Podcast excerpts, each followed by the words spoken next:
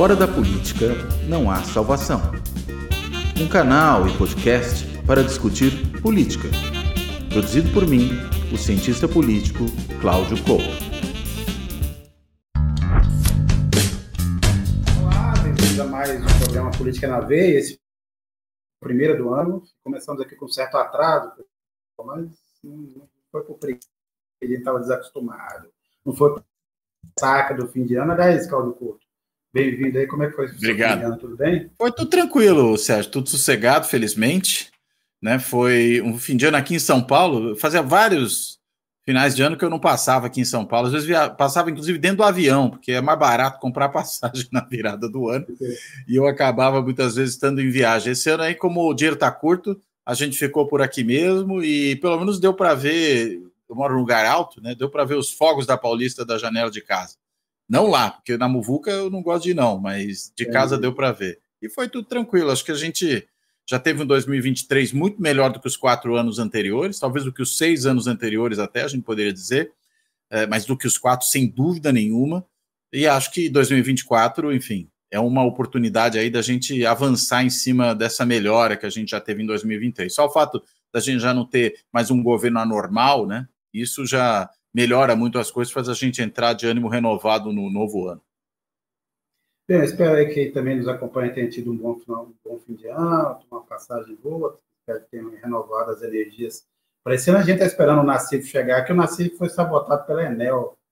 Essa chuva de ontem derrubou um monte de árvore, ele está ali meio, meio isolado, a gente está até tentando fazer uma comunicação aqui meio quase SOS para ele, de fumaça, mas ele, ele, ele chegará em breve assim que o Nassif entrar, vai participar disso aqui. Eu estou aqui convidando também para quem quiser já opinar sobre o tema principal do programa de hoje, que é sobre 8 de janeiro, ontem, um ano daquela intentona golpista. Tivemos essa cerimônia em Brasília, é, se falou muito em democracia, em união, em pacificação. E o que a gente vai discutir aqui hoje é se, o que, que a gente aprendeu é, nesse um ano, com esse 8 de janeiro, e se o Brasil, nesse momento, está menos o, mar, o menos propício, ou menos sofre um risco menor é, de. Nascer está tá voltando aí, tentando voltar daqui a pouco. É, de risco menor de golpe, você continua na mesma. Aliás, eu vou fazer essa pergunta para o Cláudio Couto, começar com ela. Cláudio Couto, você acha que. Bom, o que, que a gente aprendeu é, com aquele 8 de janeiro do ano passado? Olha, primeiro a gente aprendeu que isso tudo que se fala tanto de polarização no Brasil, né? E polarização é uma coisa, eu tenho dito isso já há muito tempo, inerente à democracia, né? Onde você tem competição política, você vai ter algum grau de polarização. O problema não é ter polarização, o problema é saber o grau dela, né? Se há algum polo extremo nessa polarização, às vezes poderiam ser dois, né? De repente a gente podia ter Hitler e Stalin polarizando. Então, a gente fala de polarizações de vários tipos. Né? Ou se você tem só um polo extremo, que eu acho que é o nosso caso. Né? A gente tem uma extrema direita, mas não tem uma extrema esquerda. Né? A gente tem uma esquerda moderada, social-democrata, né? que o PT personifica aí. Né? E estamos muito longe de ter qualquer extrema esquerda que seja digna de nota. Né? Claro, se você for olhar lá, tem o PCO, mas o PCO é irrelevante até para a eleição de centro acadêmico, então a gente não precisa dar muita bola para o PCO. Né? O, só que a gente tem um PCO que é grande, à direita, que é o bolsonarismo, né? e que perpetrou aquelas barbaridades todas ali do 8 de janeiro. Mas o 8 de janeiro do, do ano passado, ele não pode ser visto como um ato em si mesmo. Né?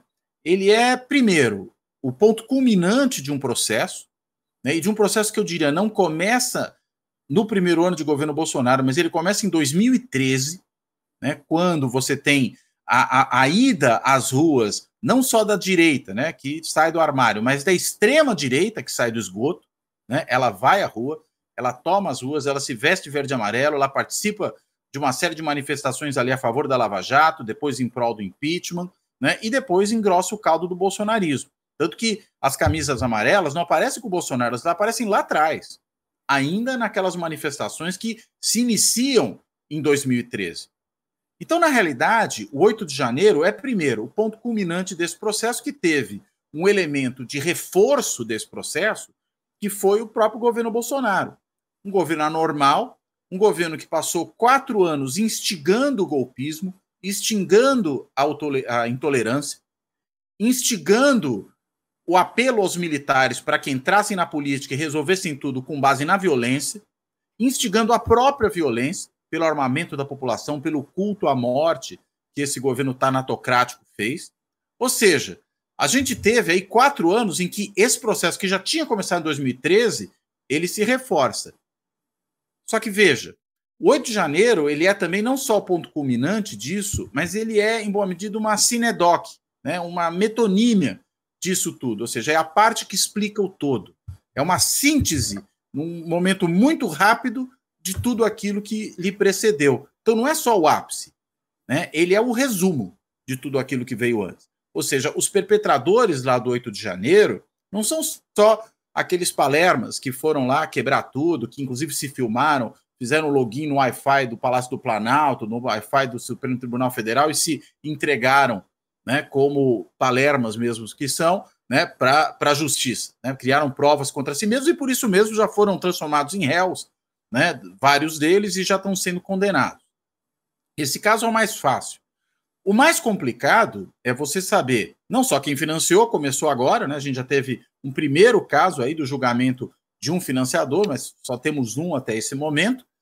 E veja, dos instigadores, se fala muito em planejadores, só que mais do que planejamento, você teve é, o incentivo, né? o instigar desse tipo de processo. E nisso é claro que o, o sujeito principal dessa, dessa, dessa ação é o Bolsonaro. Mas não é só o Bolsonaro. É o bolsonarismo como um certo tipo de movimento que tem um conjunto de lideranças. Que a gente pode identificar de várias maneiras. Olha a lista de ausentes ontem, naquele evento, né, de celebração aí da data do 8 de janeiro. Olha quem são aqueles 30 senadores que assinaram um manifesto contra esse ato. Veja quem são esses aí. Né? Ou seja, o bolsonarismo se compõe desse conjunto de lideranças. Veja quem integrou o governo Bolsonaro. Quem são essas pessoas? Né? Quem o apoiou efetivamente? Ou seja, a gente teve o 8 de janeiro, aquele ato violência, como se ele fosse um raio em céu azul, como se fosse coisa feita por um monte de aloprados, uh, e não tivesse sujeito por trás. Não tivesse alguém que construiu aquilo diligentemente ao longo de um período bem mais extenso de tempo. E tem, não é um só, o principal é o Bolsonaro, mas ele não é o único, são vários. É um sujeito coletivo, não é um sujeito individual. E a gente viu nos discursos que foram feitos ali, discurso do Procurador-Geral da República, discurso da governadora Fátima Bezerra, discurso do presidente do Senado, discurso do presidente do Supremo, Luiz Roberto Barroso. A gente viu todos eles fazerem referências muito claras ao que aconteceu, chamar aquilo de atos bárbaros, dizer que aquilo não pode se repetir, que foi um atentado à democracia. Até o, o Pacheco falou em união nacional como uma coisa que tem que ser construída. Só que veja, nenhum deles mencionou nominalmente o sujeito do processo, o bolsonarismo. E eu repito, o bolsonarismo que não é só o Bolsonaro, é todos aqueles que engrossaram esse movimento. E não mencionaram, e aí vem a questão, a grande patologia, me parece, de todo esse processo. Porque o bolsonarismo continua participante do jogo político normal. Ele tem bancada no Congresso, no Senado e na Câmara, ele tem candidatos que vão concorrer à prefeitura, tem gente negociando com o bolsonarismo para ter apoio nas eleições municipais, ele tem senadores que assinaram o tal do manifesto que eu já falei. Ou seja, uh, o bolsonarismo, ao mesmo tempo que é o ato do 8 de janeiro, é parte do jogo político corriqueiro do país, do jogo político normal. É um partícipe como se fosse qualquer outro. E aí ele não pode ser mencionado, por exemplo, na fala do presidente do Supremo, que, aliás, algum tempo antes, naquele evento da Uni, falou do bolsonarismo como aquele que foi derrotado depois do malogro do 8 de janeiro, uh, e aí pegou mal pra caramba, porque como é que o, pre o presidente do Supremo, ou o ministro Supremo, naquela época ele ainda não estava na presidência, pode falar que o bolsonarismo foi derrotado se o bolsonarismo disputou a eleição, se o bolsonarismo é um ator político do jogo. Ora, imaginemos que em vez de falar bolsonarismo, ele falasse: derrotamos o nazismo, derrotamos o fascismo, derrotamos o autoritarismo. Só que veja, aí é genérico, é abstrato. E quem perpetrou o 8 de janeiro e tudo aquilo que lhe propiciou e que foi minando a democracia e estressando a democracia durante quatro anos foi o bolsonarismo que não pode ser nominado. Como é que a gente sai dessa encalacrada, né? Em que a gente tem o criminoso dentro de casa e não pode sequer falar o nome dele. Na realidade, isso só se resolve a partir do momento que essas figuras de proa do bolsonarismo forem exemplarmente punidas por aquilo tudo que aconteceu. Quando elas forem penalizadas, forem em cana, não tiverem só a sua inelegibilidade decretada, mas forem presas, cumpram pena em regime fechado por aquilo que fizeram. Ou seja, deixe claro para a sociedade que se trata de criminosos e de criminosos que precisam ser tratados como tais e, portanto, não podem ser normalizados no jogo político da democracia. Não podem ser transformados num partícipe que não pode ser nominado na hora que você fala em golpismo, porque afinal de contas, né, é parte do jogo. Só quem fez isso na prática foi o presidente da República, o presidente Lula, quando aí sim deu o nome aos bois. Só que aí veja que curioso. Aí se começa a dizer: ah, mas foi um erro, porque partidarizou o evento.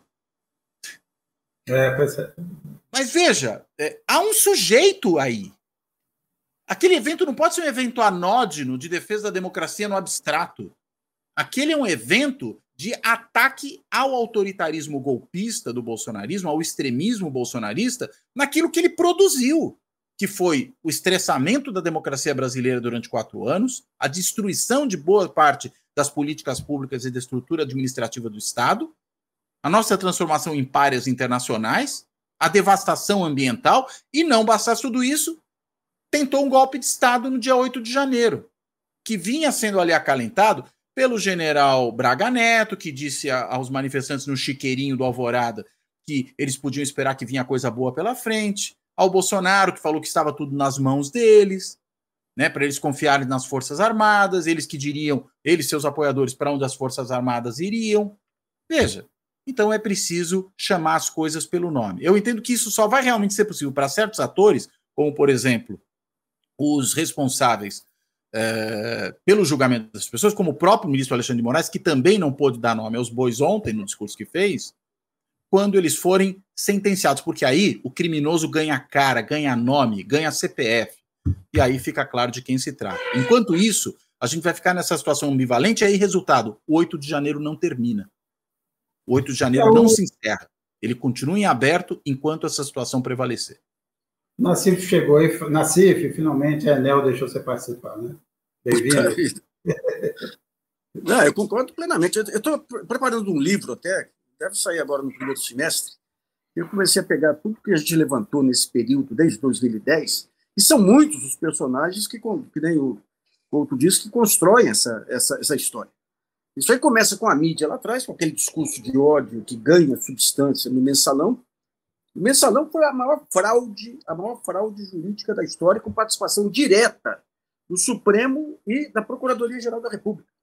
Eles pegaram a tal 75 milhões da Bisanet, que, se, que foram gastos, havia três laudos dizendo que foram gastos, e transformaram aquilo em desvio. Então você começa a ter a atuação da mídia antes, depois você começa a ter a atuação do, do Supremo, porque você cria um vácuo político com, essa, com esse discurso de ódio, com essa, com, com essa guerra cultural que passa a deturpar todo tipo de avaliação. Em nome da, do combate ao politicamente correto, você começa a desvirtuar todo o processo de, de, de julgamento de princípios do país. Né? Então, é. E, em geral. Depois, em 2013, tem um outro fenômeno que, com as redes sociais, a campanha do Obama traz dois agentes que passam a atuar internacionalmente: os bilionários do Partido Democrata e a ultradireita do Partido Republicano. E os primeiros que vêm para o Brasil influenciar são os, os, os bilionários democratas, os, os bilionários do bem aí, que passam a financiar. Você pega, por exemplo, a, a, o, o, o, Vem para a Rua do Rio, ou mesmo aqui a, o, a campanha aqui da, da, da, tarifa zero aqui, quem banca tudo, é quem organiza o marketing, é a Purpose, que é uma agência criada pelo Partido Democrata para poder espalhar as primaveras aí pelo mundo. E é uma estratégia muito interessante que eles passam a bancar sites e blogs fazem um bom trabalho de denúncia, a pública e outras aí, fazem um bom trabalho de denúncia e, ao mesmo tempo, investem contra os sites mais politizados. Por quê? Porque eles querem, eles sabem que esse modelo econômico levou a um conjunto profundo de distorções, mas se eu denuncio a distorção e tem um culpado, pessoa física, do lado lá, eu livro o modelo econômico de discussões. Daí você tem a entrada dos militares, que para mim são os personagens centrais dessa história aí. Porque os militares entram com a guerra híbrida, já entram em, em 2018. 2018 já é um governo. Você pega. Como que se dá o, o pacto Bolsonaro-militares? Em torno da Marielle. Em torno da Marielle. O Braga Neto assume lá a GLO, é, uma semana depois morre a, a Marielle, ele anuncia que já tem os responsáveis pela, pela morte da Marielle, depois se cala, daí você tem um encontro do Bolsonaro com o general aquele general do, do, do Twitter lá, o Vilas, Vilas Boas, é, né? Vilas Boas, é. Tem aquele Eduardo encontro, tem aquele encontro e ali se consolida o pacto. Tanto que é, na, na, na, passagem de, de, governo lá, o Vilas Boas dá, faz duas frases definitivas. Primeiro, ele fala para o Bolsonaro: um dia a história saberá o que, o que fizemos. E depois ele fala: é, democracia brasileira devemos a três pessoas: Bolsonaro, Sérgio Moro e Braga Neto. Por quê? Porque o Braga Neto escondeu todo o processo Marielle. E o Braga Neto entra em janeiro como, como homem forte do governo Bolsonaro, chefe da Casa Civil. Então você tem todos esses personagens, você tem as milícias que passam a dominar o, o, o, o governo, pega todas as concessões que o Bolsonaro faz. Esse, quando você fala em milícia, você, você pega esse caso do esse caso da refinaria, do Alves lá. Essa história é maluca. Eu conto no, no, no livro lá, é um sujeito aqui, aqui no Brasil que inventou um, um sistema de busca eficiente, é, ganha algum dinheiro, vai para os Estados Unidos, se aproxima do, do Grace, lá, daquele Rick Grace, né? Acho que é o Rick. Tem tanto Grace aí. Lutador de jiu-jitsu. É. Esse, ele que tá, esse mora Grace, nos Estados Unidos, né? Ele tinha uma academia, tem uma academia, e vai o filho do Sheik vai lá para a academia, que era um cara franzino. Você vê, aquele cara que, se não fosse filho do Sheik, seria alvo de bullying na, na, na escola. Faz o, o, o, o, o jiu-jitsu lá e ganha autoestima volta lá para o país dele e transforma o jiu-jitsu em esporte nacional. E daí esse sujeito, esse sujeito aí aqui do Brasil faz aproximação do Grace com os Bolsonaro, que já batem no, o músculo do, do, do Grace é igual ao cérebro dos Bolsonaro. E ele faz o meio-campo para é, esse negócio com, com, com os Emirados lá.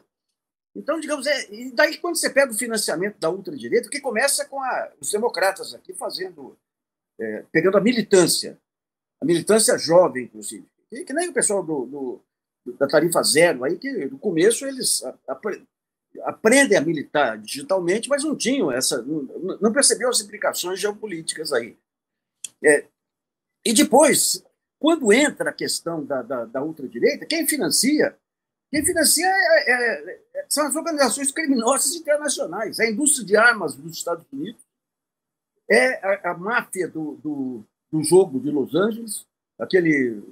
Esqueci o nome do sujeito, aquele cara que fez, convenceu o Trump a, a mudar a embaixada para Jerusalém.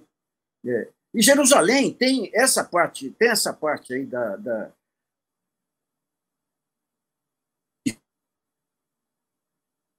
Caiu, Nassif? Bem, o Nassim vai voltar daqui a pouco, mas eu já vou aproveitar aqui o Carlos Almeida. O Carlos Se Almeida. Enel assim permitir, né? É. Enel realmente faz parte, o Enel faz parte dessa conspiração. É, o Carlos Almeida, Carlos Almeida, espero que você tenha tido um bom ano. O Salatrês tinha comemorado. Olha o Nassif aí, o Nassif volta daqui a pouco. O Carlos Almeida. Então, para vocês, o governo Lula passa pano para os militares, no fim das contas. Bem, Carlos Almeida, sim, né? Acho que o Lula acabou fazendo um pacto para ter essa estabilidade de governo. Nassif está de volta? Não, ainda não. É, para ter essa estabilidade. O Kaká, Kaká, Nassif está aí? Está aí. Nassif está. Quer retomar? Carlos Almeida? Eu, eu, já respondo ao Carlos Almeida. Se quiser Quando concluir... fala nesse. Não. Estão me ouvindo? Está travando, Nassif. Está travando. Travou? Bem, respondeu ao Carlos Almeida. For. Nassif. Não. Mas, é, então, Carlos Almeida. Bom, eu acho que o ponto foi aí. Assim, é melhor você sair, é melhor você sair e entrar de novo. Tá, não, tá, mas Carlos Almeida, é, respondendo, sim, acho que fez parte dessa, dessa, dessa, desse esforço do Lula para manter uma governabilidade e conseguir fazer alguma coisa, o país andar no ano que era um ano de muita incerteza, é a escolha do Zé Múcio. Zé Múcio, a gente já debateu aqui várias vezes nesse programa, e ele, na verdade, é um representante das Forças Armadas no governo e não, não o contrário. Não é um representante do governo Lula de mediação com as Forças Armadas. Essa entrevista que ele deu para o Globo é muito clara sobre isso. É, ela, ela, ela, ela, ela é de um grau, de, assim, é, é tão patética que chega até difícil comentar, porque é, é, é uma distorção, inclusive, de, de, raciocínio, porque ele diz lá no momento seguinte, ah, que a tese que depois eu vou até discutir, querer aqui discutir aqui com o Cláudio Couto no ACIF, a ideia de que isso aí foi um, um bando, meia dúzia de transvocados financiados por cinco idiotas que fizeram essa, essa bobagem e tal. E ele essa entrevista e diz o seguinte, para ter uma revolução, é preciso líder. Quer dizer, ele, além de tudo, chama essa intentona golpista de revolução é o Zé Múcio no Globo de sexta-feira. É um negócio assim. Então, sim. É o...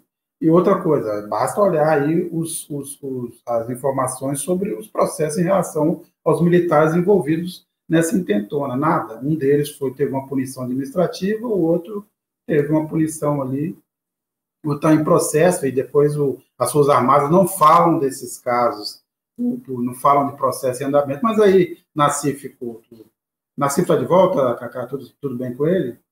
Mais ou menos. Mas, Nasci, vamos tentar. Não sei se Justamente. Estamos ouvindo, vamos lá. Mas justamente. Lá, Nassif, gente, manda aí. Enquanto a gente ouve, a gente estava falando aqui, do, respondendo uma coisa do Carlos Almeida, justamente sobre isso. Está se passando pano para os militares? Travou novamente. Pô, Cláudio Couto. Tá vamos lá. Eu acho que em boa medida tá. Né? Você tem uma política aí do Lula que é uma política de, de acomodação os militares. É uma política de tentar, na realidade, evitar qualquer tipo de atrito para, vamos dizer, normalizar essa situação com eles. Agora, de novo, né? Uh, não acho que isso vai ser normalizado se não houver penalizações também. Aquilo que eu falava no geral vale em particular para o caso dos militares. Aqueles que têm as suas digitais em tudo que aconteceu, Caso, por exemplo, do general Arruda, que inclusive, inclusive, chegou a intimidar o comandante da PM do Distrito Federal, dizendo que as suas tropas eram maiores do que as dele. Né? Esses aí que incentivaram. Coisa de quinta série, desculpa, coisa de quinta série, né? Coisa Como? de quinta série. Coisa de quinta série, a minha tropa é maior que a sua. Pois é, não, é um negócio grotesco, né? Aquele que disse para o Capelli, né, quando o Capelli estava dizendo que era para surpreender as pessoas, olha, não vou prender porque o país está dividido. Mas que raio de juízo de situação faz um general, comandante do exército no governo, para dizer uma coisa dessa natureza e não cumprir a ordem que lhe foi dada? Na realidade, esse tipo de sujeito tem que ser punido exemplarmente. Né? General Arruda, General Braga Neto, General Heleno, o Pequeno, né? todos esses têm que ser punidos. Da reserva, os de pijama, ou os da ativa que se meteram em confusão. E aí sim você consegue ter uma real, uma verdadeira normalização. Se a gente quiser ser condescendente com o governo, que pode dizer, olha, o governo está na realidade jogando para frente essa questão, evitando fazer muito barulho, muita marola, até que isso aí venha do judiciário. Está, de certa maneira, transferindo ao judiciário essa incumbência. Mas algumas coisas poderiam já ter sido feitas, no mínimo no sentido de sinalização. Né? Acho que uma adesão importante foi, claro, demitiu o Arruda e nomear um substituto. Aquilo foi crucial, porque é só a única língua que esses sujeitos entendem, inclusive, né? Que é a língua da, do comando. Né? Fala, ó, tá fora, né? Não obedece, está fora. Só que tem que ser mais do que está fora, porque ele foi muito mais do que apenas desobediente. Ele foi conspirador. E é preciso, tendo sido ele conspirador, que ele seja punido na sua condição de conspirador. É né? preciso ir além disso que foi feito até agora. Né? E agora, podia, por exemplo, ter desmilitarizado o GSI. Mostrar o seguinte: não, a gente está de boa com vocês, mas isso aqui, segurança institucional, não é um problema militar. É um problema nacional que pode ser tocado por civis. Esse é um exemplo. Ter mantido a segurança do presidente garantida pela Polícia Federal e não pelos militares, ou seja, dá sinais de que você está realmente tirando os militares de dentro do Senado. Há coisas para as quais há limites. Essas aí estavam no âmbito do executivo, ele poderia perfeitamente fazer. Mas há coisas que têm limites, como, por exemplo, a tramitação de um projeto de lei no Congresso, que no fim das contas avançou, que é aquele projeto referente a militares que querem ser candidatos a cargos eletivos que vão para a reserva. Isso é importante, claro. Me parece que é insuficiente. Me parece que é claramente insuficiente. Seria bom, inclusive, que eles não pudessem ocupar cargos de natureza civil no governo. Mas aí a negociação né, impôs que isso não fosse colocado no projeto, senão ele não seria aprovado. O que é do jogo parlamentar? Mas aquilo que estava ao alcance do executivo, né, a mudança do estatuto do GSI para um órgão civil, né, a segurança do presidente também tornada civil, tudo isso poderia ter sido feito sem maiores problemas. Acho que, enfim, o governo talvez esteja hesitante demais nessa sua tentativa de apaziguar a situação com os militares para tomar algumas medidas que seriam importantes, inclusive no sentido de avançar nessa despolitização das Forças Armadas. É, inclusive, você poderia ter tentado, vamos dizer assim, clarificar o, o tal artigo 222, né? Que, 142. 142, desculpa, 222 é sobre mídia. 142, que para mim é claro, mas aparentemente sempre tem uma margem ali para os militares, era um bom momento para fazer isso, também não aconteceu. Sim. o meu receio, Claudio Couto, é que a gente esteja vivendo aqui a mesma coisa pós-ditadura. É, deixa para lá. É, deixa para lá, você não resolve assim, aí continua aberto a novas chances de golpismo. Nassif, está de volta, Nassif? Aí, aí, Nassif, vamos lá. A gente estava discutindo sobre, justamente sobre é, o papel dos militares nisso, o fato de que até agora não tem nenhuma punição, e o meu receio é que, no fim das contas, esse inquérito na mão do Alexandre de Moraes, apesar de tudo, é, de todas as punições, é, os julgamentos que já foram feitos, da quantidade de gente foi presa, ele, no fim, acabe sendo o que muita gente quer que ele seja, como Arthur Lira, entre outros, é, de que foi uma, um, no fim, tem essa impressão de, de que a ideia de que foi um bando de uma meia dúzia de três locados financiados por cinco ou seis é, é, é empresários malucos e que você não chega ao, ao sério da coisa. Você tem isso também? É, o que está acontecendo é o seguinte: você tem um, um, jabuti em cima da árvore aí, que é o Múcio. As declarações do Múcio, comparando um piquenique aí, a, as manifestações em frente ao quartel, tudo. Agora, é aquela, aquela história do Vitorino Freire, né? Quem pôs o jabuti? Quem pôs o jabuti foi o Lula. Então, digamos, por outro lado, a gente tem, tem lido aí declarações de pessoas do Supremo falando da importância de pegar os de penalizar os militares golpistas. Gilmar tem falado nisso, Alexandre Moraes tem falado nisso. Por isso eu acho que a, digamos, a, a arma que vai aparecer aí é o Paulo Gonet. Porque o Paulo Gonet, você tem toda uma investigação feita aí da Polícia Federal, bem fundamentada, não cria conflito entre o executivo e as Forças Armadas, é a lei, é a lei, e a, e a lei vindo da PGR, que até, até algum tempo atrás era ligadíssimo aos militares, com, com o Janot, o, o, o, o ar era, era permissivo aí aos militares. Então eu tenho a impressão, eu tenho a impressão, esperança até, que o Paulo Gonet vai ser um sujeito aí que, em cima desses inquéritos do, do Supremo e do Alexandre Moraes, ele vai atuar em cima dos militares. Agora, manter o Múcio aí é, é, um, é, um, é um desaforo, é um desaforo. Pô, em outros momentos você tinha Nelson Jobim aí que, que, que, não, que não era inimigo de militares, você tinha o Celso Amorim. Então, são pessoas.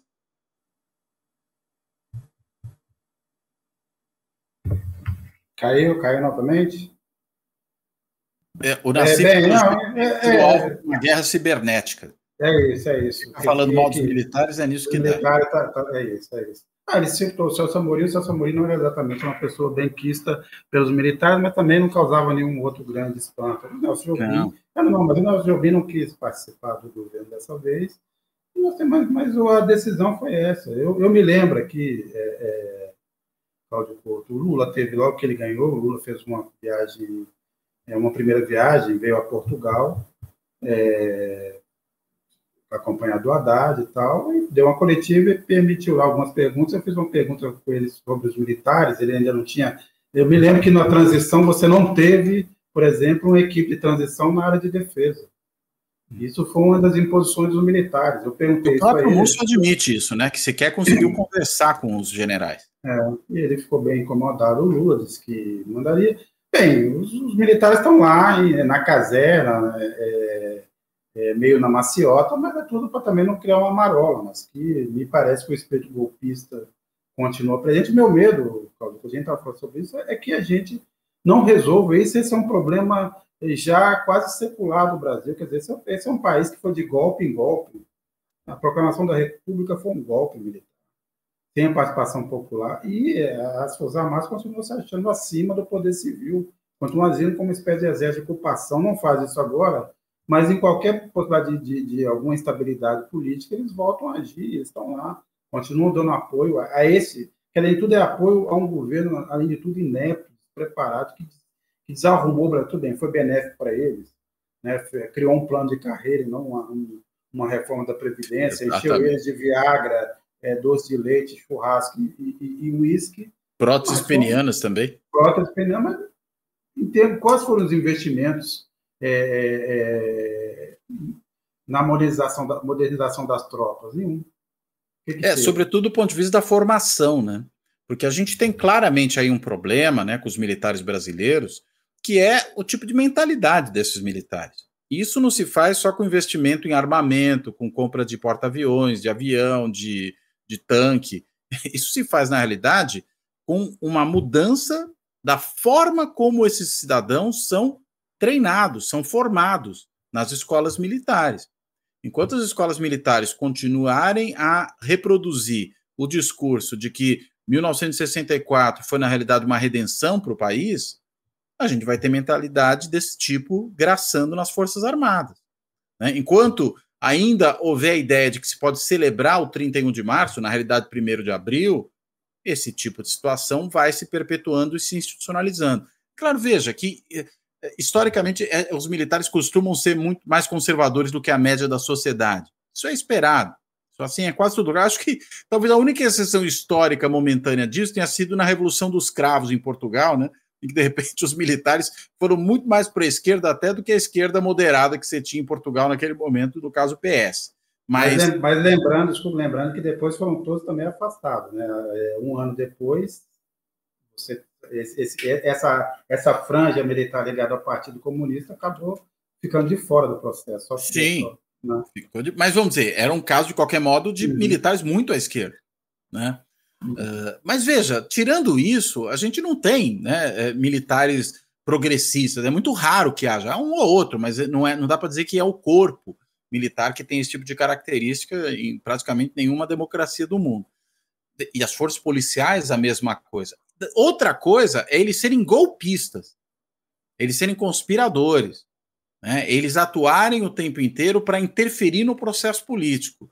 As posições políticas subjetivas, cada um vai ter a sua e não tem muito como resolver isso, é assim mesmo e normal, e não há problema algum com isso. Agora, quando eles passam ao passo seguinte e começam a intervir no processo político, a entrar em postos de governo, a, a tentar arbitrar processos eleitorais, como fez o general Vilas Boas, cuja esposa estava em acampamento golpista, diga-se de passagem, naquele famigerado, né, infame tweet que ele fez a respeito do julgamento do habeas corpus do Lula, intimidando o Supremo Tribunal Federal, que se vergou aos militares naquele momento, enquanto isso continuar a acontecer, a gente tem um problema. Então é preciso dar um basta a essa situação. E é por isso que me parece, reiterando o que eu já falei aqui, que isso só vai se resolver quando nós tivermos uma penalização clara dos militares que têm suas digitais nesse processo todo de golpe. Enquanto isso não acontecer, tudo continua em aberto, não só o 8 de janeiro, mas a própria presença incômoda, inadequada, né, imprópria numa democracia dos militares no processo político brasileiro. Agora, uma, uma pergunta, Cláudio Porto. Que, que, que, mensagem você acha que quis transmitir o presidente da Câmara, Arthur Lira, ao inventar uma desculpa para não comparecer ao evento? E, além de, de além de, de tudo, a gente fica sabendo depois que ele teve uma reunião do Bolsonaro às vésperas com o Bolsonaro? Com o Bolsonaro. Olha, ele mostra, na realidade, é que ele está querendo manter as suas boas relações com o bolsonarismo, do, do, qual ele nunca se desvencilhou de verdade. Né? ele, vamos dizer, acautelou um pouco as suas ações, as suas posições, mas segue sendo alguém que estava ali no lançamento da candidatura do Bolsonaro com a camiseta Bolsonaro presidente sentado no palanque, né, e que foi apoiador do Bolsonaro durante todo o processo político eleitoral. Né, ou seja, esse é o Lira. Né, foi o, o, o, um, um aliado do Bolsonaro dentro do Congresso Nacional ainda que aproveitando-se disso para aumentar o seu próprio poder de uma maneira, vamos dizer, impressionante durante aquele período. Mas, de qualquer modo, aliado ao bolsonarismo. Né? Só que, enfim, eu acho que o Lira não é daqueles que você pode colocar como caudatários do Bolsonaro. Não, ele é da linha de frente. Ele é da linha de frente. Então, ao não comparecer esse ato, assim como os governadores bolsonaristas não compareceram, tem até o caso mais curioso do Zema, né? Que num dado momento arriscou ir, aí o, o, levou pancadas de tudo quanto é lado, sobretudo seu próprio partido, né? Esse bolsonarismo que come com talheres, que é o Partido Novo, uh, e acabou, mesmo estando em Brasília, não indo ao evento. Né? Veja só que coisa. E aí veio com a desculpa: ah, o evento foi partidarizado. Isso é, isso é o bolsonarismo e é o Partido Novo, né? Essa, essa suposição de uma neutralidade em relação a coisas com com respeito às quais a gente não pode ser neutro. Não dá para ser neutro com relação ao golpismo.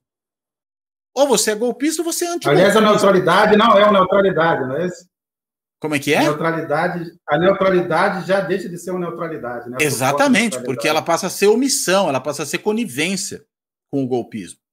É isso mesmo. Né? Não dá para ser neutral. E, aliás, né, esse discurso da neutralidade é uma coisa que adoram é, falar esses sujeitos da extrema-direita. Né? Sempre que alguém é crítico a eles, oh, cadê a neutralidade, a isenção né, de analista, de jornalista, de seja lá quem for? Não tem neutralidade.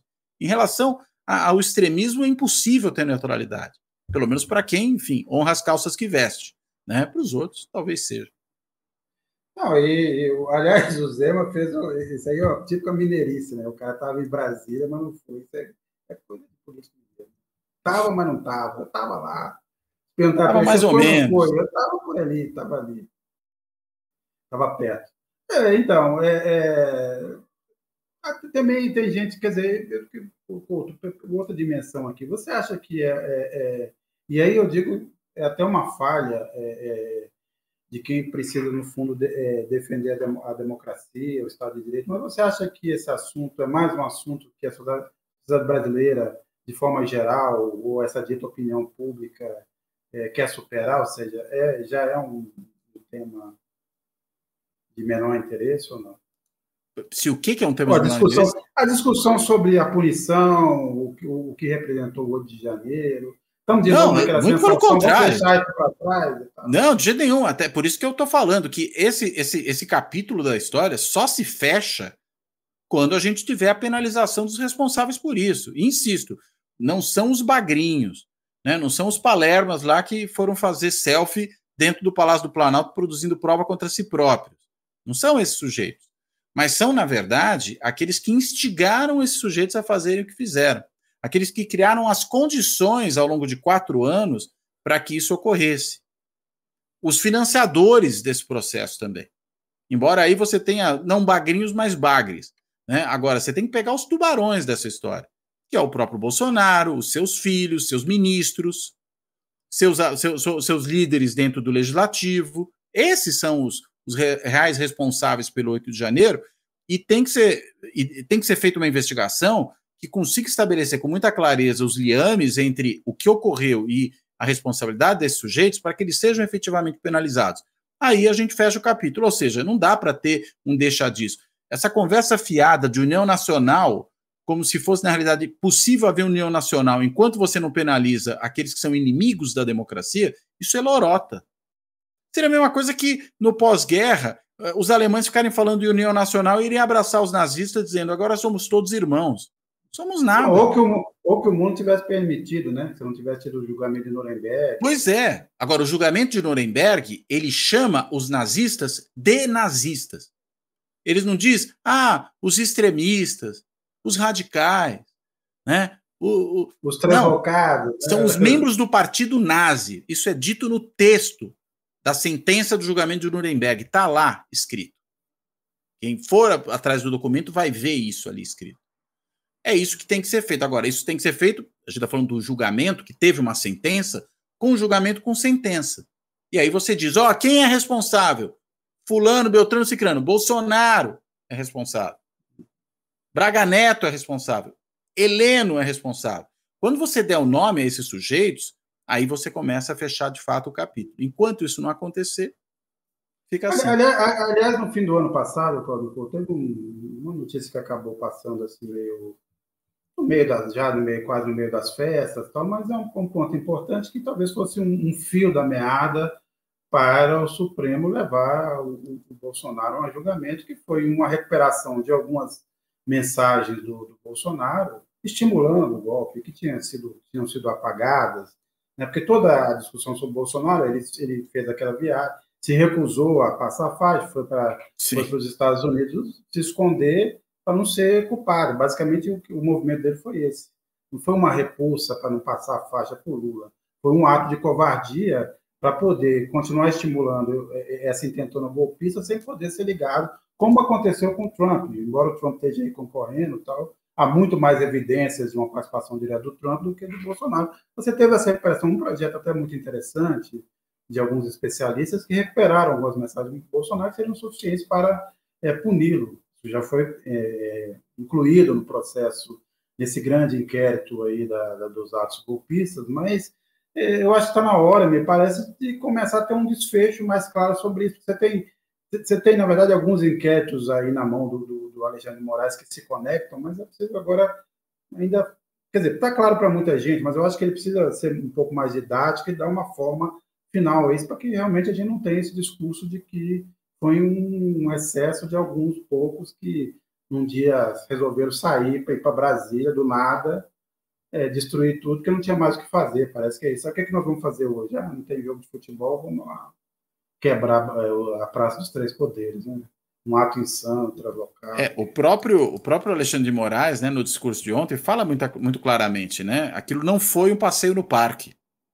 Né? Não foi um piquenique, como houve gente aí dizendo. Não, aquilo foi uma tentativa de golpe de Estado. Vi até aí um certo colunista, né? Prefiro nem mencionar o nome porque não, não vale a pena, dizendo que é lorota a história de que houve planejamento naquilo, que foi um bando de maluco. Conversa. Na realidade, isso é papo de quem está querendo aliviar para os responsáveis por instigar esse negócio ao longo do tempo. Né? De que, na verdade, não quer enfrentar o problema de frente. Né? Não foi um passeio no parque, e veja, houve quem foi responsável por fretar o passeio. Sim. E não é só fretar não. pagando o ônibus, que também houve, mas por mobilizar as pessoas para que houvesse esse tipo de evento. E isso tem que ser, enfim, muito claramente. E, e, também só não deu, e também só não deu certo porque não tinha apoio internacional, porque não estava o Trump, era o Biden na presidência dos Estados Unidos. Exato. A Europa logo se mobilizou também para reconhecer a vitória do Lula, porque se fosse de outra forma, isso, porque eles foram longe demais, né? num ambiente totalmente é, é, é, é contrário mundialmente, já com todos os recados dados de que seria um desastre para o Brasil dar um golpe como esse, eles tentaram, né? dessa forma como eles sempre tentam, isso aí também é, é fruto um pouco. Tem gente que acha que isso tem inteligência, talvez tenha um pouco de inteligência, talvez seja a hum. burrice, a ignorância que leva a tudo isso, quer dizer, apostar de que você ia, ter, ia desencadear um movimento nacional, né? Pequeno gesto, mas é também muito da, da forma medíocre como o, bolsonarismo se organiza, né? Não serve nem para dar um Exato. golpe. No fim Exato. Exato. Mas, minha gente, infelizmente a gente teve esses contratempos com o Nacif, vamos ver se ele consegue resolver e tá aqui no próximo programa. Eu agradeço quem nos, quem nos acompanhou, é um prazer estar aqui de volta, é, tendo essa conversa com vocês, que na próxima vez a gente recebe também aqui mais mensagens. Cláudio Couto, Bem-vindo a 2024. Vamos ver. É, Bem-vindo você também, embora você tenha chegado a 2024 antes de mim. É, é foi. Por algumas horas. Estou pensando até, estou pensando até, isso, isso tem me chateado bastante. Estou pensando em mudar assim para algum extremo, assim, tipo. Austrália? Conta... Não, Austrália, porque a Austrália já vai ser muito mais cedo, né? Pensando em mais para o oeste, assim. Você não pode começar o ano antes do, dos, dos, dos amigos é chato, né? É, tem as Ilhas Canárias, por exemplo, pode ser os Açores também. É, talvez até mais para a ponta, sei lá, Colômbia. Aí começar a ganhar umas horas a mais, quem sabe. Bem, pessoal, Até a próxima, Cláudio Couto. Vamos em frente. Um abraço. Até a próxima.